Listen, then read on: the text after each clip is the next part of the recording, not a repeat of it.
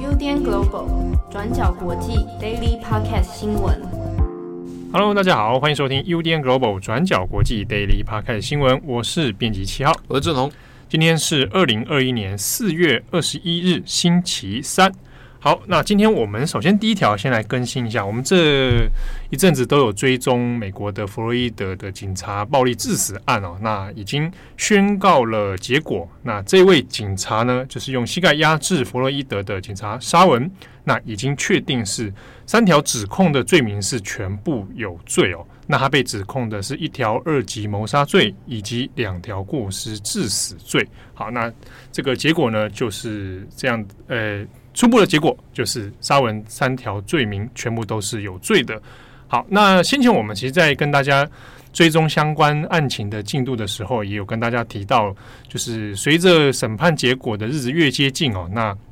社会的气氛其实是越来越高涨的，那也因为害怕说，万一结果出来之后可能不符合某些社会期待的话，那是不是又会再度爆发 BLM 的相关抗争运动，或者在这个明尼阿波利斯这边呢又发生了一些系列暴动哦？所以在法院外边其实都有驻守了很多的国民兵，那严防说，诶，再一次发生警民冲突哦。不过就这一次的结果而言，当然他的全部有罪判决。那以现场的状况来说呢，是相对是和平落幕的。那可能也比较诶、符合这个 BLM 运动支持者的一些期待哦，所以并没有发生更严重的这种情绪高涨啊或者冲撞等等。但是也正是因为这样的社会氛围，好，那也未来恐怕也会在这个弗洛伊德案件当中是否会上诉啊，以及上诉的一些争点等等，也会产生一些影响。那我们这边稍做一些跟这个更新啊，跟大家提到说，像沙文这个案子里面，我们之前有提到，呃，他这个在案件里面的症结点在于说，他的压制行为是不是执法过当，那导致弗洛伊德死亡的主因。好，那也有在法医只有最后根据法医的相关验尸报告来证明说，弗洛伊德的死因跟他之前过去的服药经历啊有没有一些相关关联等等。好，那在这之中，大家可能关心是判决有罪之后。沙文可能会被判的刑期大概有多久？好，那这一次的考量里面呢，有提到说，因为过去他没有相关的违法记录哦，判决有有罪的记录，所以可能研判起来，他这三条判下去大概会到十一年到十五年左右的时间。那未来会不会再针对这案件上诉呢？沙文相关的辩护律师团队这边倒是有提到几个点，好，这可能是会进行上诉的争议点哦。其实之一呢，就在于说。呃，在这个审判的过程当中，以及有陪审团的这样的呃裁决过程里面呢，会不会社会的舆论压力反而造成了审判结果的可能有影响到大家判断的公正性问题啊？比如说我们前面提到的 BLM 运动里面或者社会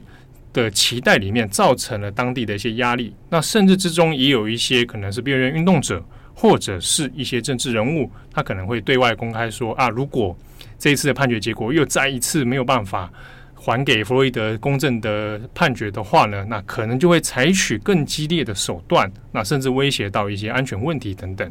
好，那这样种种的说法会不会影响到了陪审团？会不会影响到了法院里面当初的一些争辩，然后以及判决的结果？那这样的怀疑跟质疑呢，就引发了后续可能未来沙文在这个相关案件上面，如果再上诉的话，就会变成一个。争议点来提出哦。好，那接下来我们下一则来看一下中非国家查德发生一件也蛮令人讶异的事情哦。昨天就是查德的军方突然宣布了一个重大的消息，那台湾时间大概是下午左右。那宣宣布的内容是说，查德的现任总统的军事领导人六十九岁的德比元帅，他因为在前线与叛军作战，然后导致就是重伤，然后最后在神秘的状况之下不幸身亡，然后想呃死时六十九岁。那德比将军之所以死死掉，然后或者说这件事情之所以引发国际的一个冲击震撼，是因为在四月十一日的时候，查德才举行了总统大选。那在一片的就是可能包括舞弊，然后还有就是一些压力的争争辩之下，那德比将军他赢得了他第六任的总统连任任期。那得票率也将近百分之七十九，对。那原本相关的选举结果是在呃十九日，也是就这个星期一，由查德中选会对外公开，那证实了哦，这个总统终于就是又再一次连任，这也是他自从一九九零年发动军事政变夺权以来，就是第三十一年的执政了。对。对，他是在查德这里哈，常年从九零年代一路就执政到现在的一个算强人总统啊，啊，因为这个查德的制度的关系，那他自己本身当年也是因为靠着武装政变的方式取得政权的。那他这一次二零二一年四月的那个选举第六任的任期嘛，啊，那按照他的修宪法之后，他的任期可以在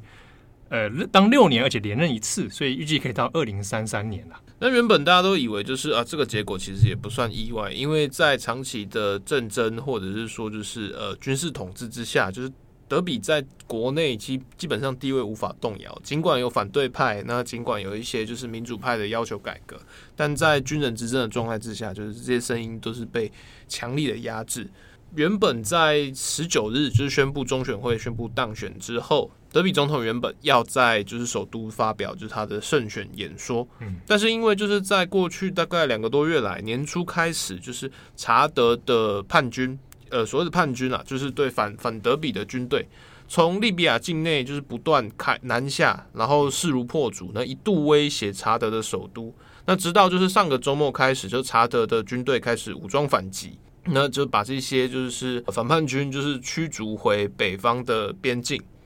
那也是因为如此，就是当就是德比。成功就是狙击，就是叛军的前进。那同时又连任了选战的之际，那他决定就是说啊，那我来上前线，来来就是宣扬军威，视察一下。对，一方面就是也是就是他一向的习惯，因为军人出身的他，就是对于就是军队的掌握或者是前线士气的一些反向宣传，其实非常的在行，也非常的就是常常干这种事情，亲力亲为啊。对。那所以他也是想说，那我就先推迟，就是我的圣权感言，然后到前线去指挥大军继续追击叛军。那结果没想到，在不明原因的状况之下，就是叛军突然回回马枪，然后回击，然后据说是呃德比在冲突之中，然后遭受了呃战损，但具体而言，到底是比如说是被轰炸。还是被自爆，甚至是说就是被突袭，这些状况都不明确。那只知道就是他他大概在星期一的时候，就是因为伤重而不幸身亡。独裁者身亡的消息其实传出来之后，第一时间大家很错愕。可是令人更错愕的是说，军方也就马上宣布，既然说德比总统他现在已经死掉了，那我们由军方就是认为说，在这种非常时期之下，我们决定推派他的儿子，就是马莫卡卡将军。然后来接任就是临时总统的地位，那这件事情其实，在制度上其实不算合理，因为查德的呃制度无无论是说就是他呃德比总统他这个连任手续有没有完成，就照理来讲，他的接任者应该是议会的议长、国会议长，对。对，而不是就是说他自己的儿子就是卡卡将军。就马上说可以宣布我要继任，对，就是等于说军方在呃。基本基本上是违宪的状态之下，就指派了就是所谓的军事继承人。那这个状况在国内，其在查德的反对派之间当然会有一些讨论。但是，呃，就实质战略而言，就是德比一直在培养他自己的儿子来做接班人。所以，虽然说就是包括叛军，或者是说就是包括就是国内的反对派，虽然都对于就是说这种呃御驾亲征，然后父皇死掉之后儿子继位这种很。古装戏的剧嘛，非常的不满。但就实质而言，就是各方其实没有办法阻止，就是德比家族的继承指定。然后除了就是查德国内的一些叛乱啊，或者是说一些政争，以及就是在总统之死之后的不断政权动荡之外，查德的问题也影响了就是几个强权国家在非洲的布局，其中又以法国跟美国的战略因素为最主要的影受影响者。那在第一时间，法国外交部也就是代表法国总统马克宏表达了对就是呃德比总统的哀悼。那这件事情大家听起来好像有点奇怪，因为德比在查德国内或者是说在呃非洲中部地区，其实算是一个有人权记录有问题，然后也涉及了非常多的呃战争罪或反人类罪的指控。那简言之，就是其实他并不是一个清清白白的一个人哦。或者是说，就是在某个典型上，他是属于就是军阀暴君型的人物。那所以为什么法国总统就是第一时间表达了哀悼致意，而且就是不断强调就是法国跟查德之间的重要战略关系不会影响。那这个原因其实也跟就是法国在非洲地区对于他这些前殖民地国家的一些军事扶持。那像是呃德比将军，他在过去他其实就是在法国受训练的查德军官。在各过去十年以来，查德在非洲地区的就是所谓反恐行动，那也对就是美国以及法国有非常多的支援。比如说，像是法国为了介入，就是打击就是非洲的盖达组织以及就是马利内战的问题，所采取的一系列军事行动，以及就是近期马克宏在非洲萨赫尔地区推动的一些中非反恐计划，其实查德都是里面就是最有实力的军事要角。那目前法军在查德境内大概驻有大概五千名。呃，武装部队，那这些部队在一般是作为就是中非地区反恐的一个法军主力。可是除了这个之外，那当然还有非常重要的战略要素。查德的地理位置其实刚好介于就是除了它本国有石油以外，它北临利比亚，然后南方它，然后西境也是连接奈及利亚。那在整片的撒哈拉沙漠地区里面，它其实是各路的一些。呃，讲难听点是恐怖分子，他的窝藏或者是游离，或者是说是获取走私基金的一个重要转运站，所以呃，包括美国跟法国才非常仰赖，就是战力相对坚强的查德部队来参与他们的反恐行动。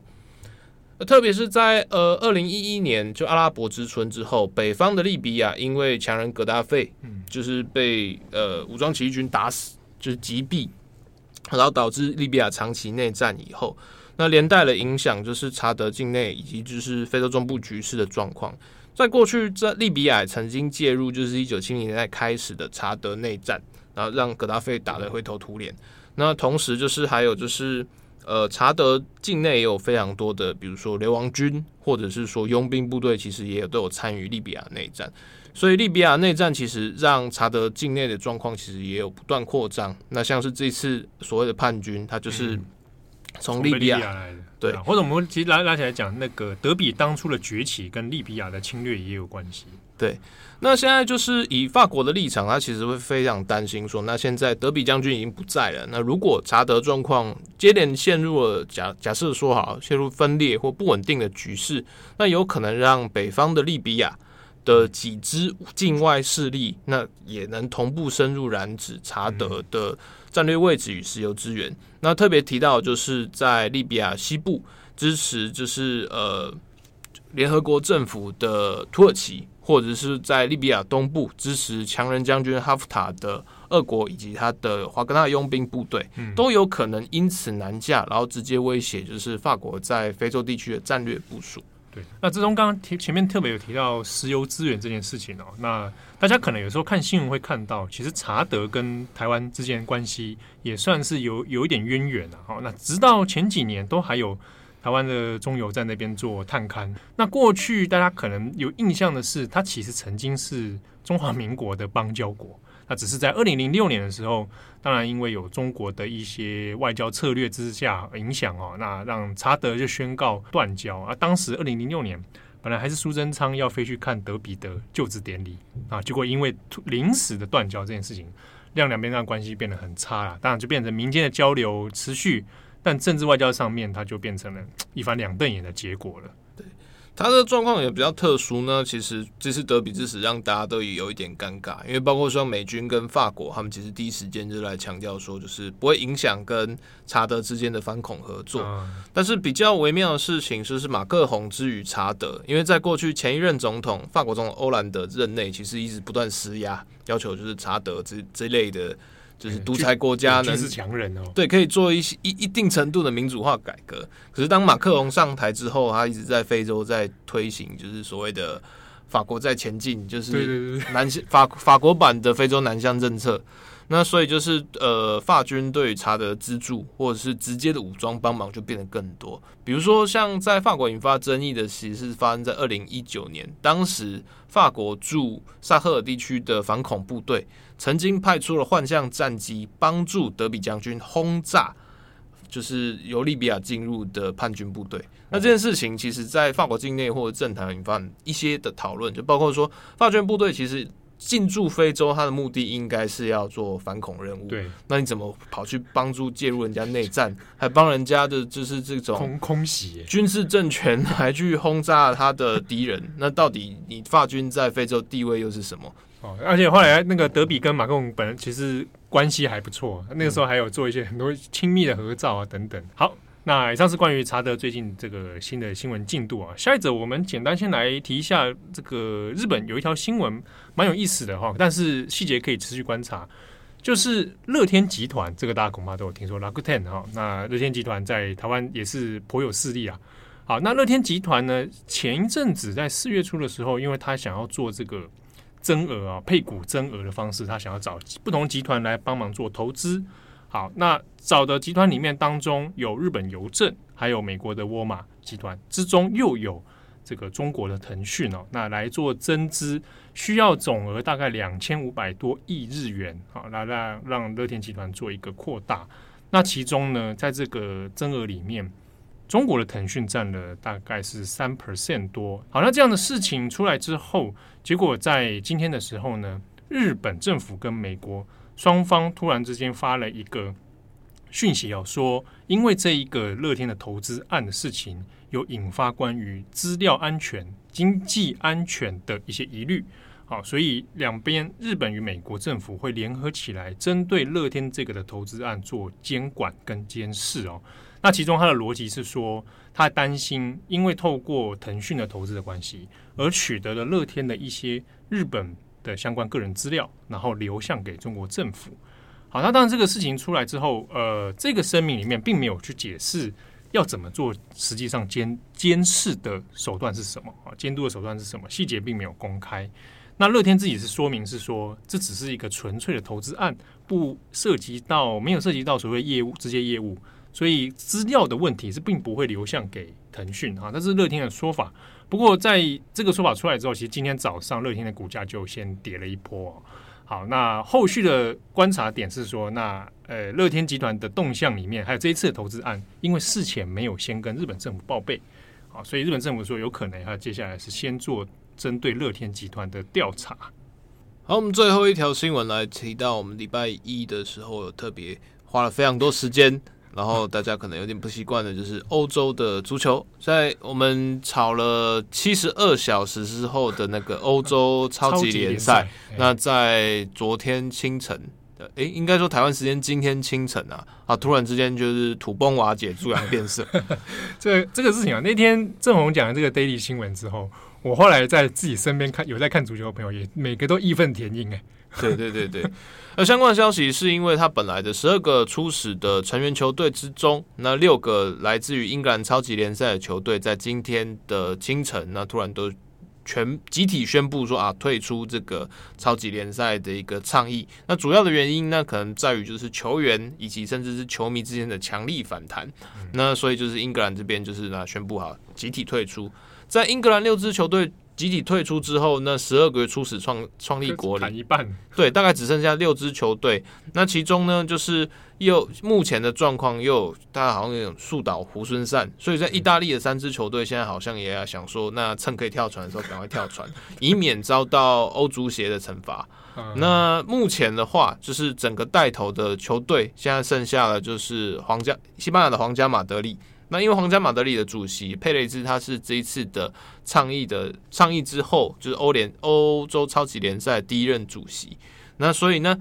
到底应该要怎样下台？那会不会影响他这个超级超级主席的这个地位？那到底要怎么体面的解释，而不让皇马被禁赛或者被惩罚？那现在也变成在短短十二小时之内完全逆转的一个情势。哎，这个会不会就胎死腹中啊？呃，理论上现在看起来是因为欧洲超级联赛方面也说，就是因为就是特殊状况，现在就是包括联赛设定，就那我们现在暂时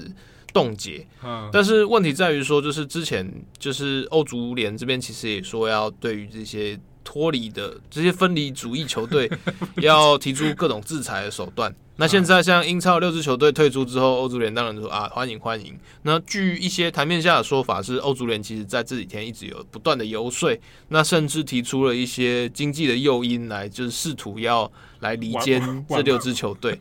但这个状况也特别的复杂，是因为就是在这个十二支欧洲超级联赛的创始球队里面。那来自英格兰的六支球队里面有三支其实都是由美国人当老板，就是包括呃伦敦的呃兵工厂，然后曼彻斯特联队，然后以及利物浦，那三个的老板都是美国人。那预本来的预测其实都是说这些就是由美国资本所持的球队，他本来就一直很期待，就是说可以朝美式的方式来组建一个超级大联盟。嗯，那结果现在就是在各方的压力之下，呢英格兰这这三支。美国美国持有的球队那，自己先跳船了，对，他们穿针引线，然后结果现在自己先跳船，然后剩下皇马留在那边，然后要扛整个欧洲压力。现在整个事情会怎么样结束？那甚至会不会影响？就是说啊，美国资本集体从欧洲的足球市场撤军，那现在就是变成一个史无前例的大混乱状态。哦，哎，这样这是球迷的力量是真的蛮强大的。对，像昨天昨天的下午，在英超，它也有一场就是周中的补赛，然后结果呃，有大量的球迷，就像因为英国现在开始解禁了嘛，就大概有数千球迷包围球场，对，阻止大巴前进。哇，对，就是在状况其实是情绪比我们想象中都还来得激烈，对对。哦，那这样你你有你有稍微爽到一点吗？这些老板们被这样冲。冲康了一下，对，呃，我我个人的认为，我还是希望就是，呃，欧足联在一系列里面有得到一定的制裁 和教训，所以就就这个目前的结果，对我来讲有点有点超现实，听起来有点好笑，就是就是让人有点无奈，有点闹剧感。对对对对，好，那感谢大家收听，我是编译七号，我是郑红，我们下次见，拜拜。感谢大家的收听。想知道更多深度国际新闻，请上网搜寻 Udan Global 转角国际。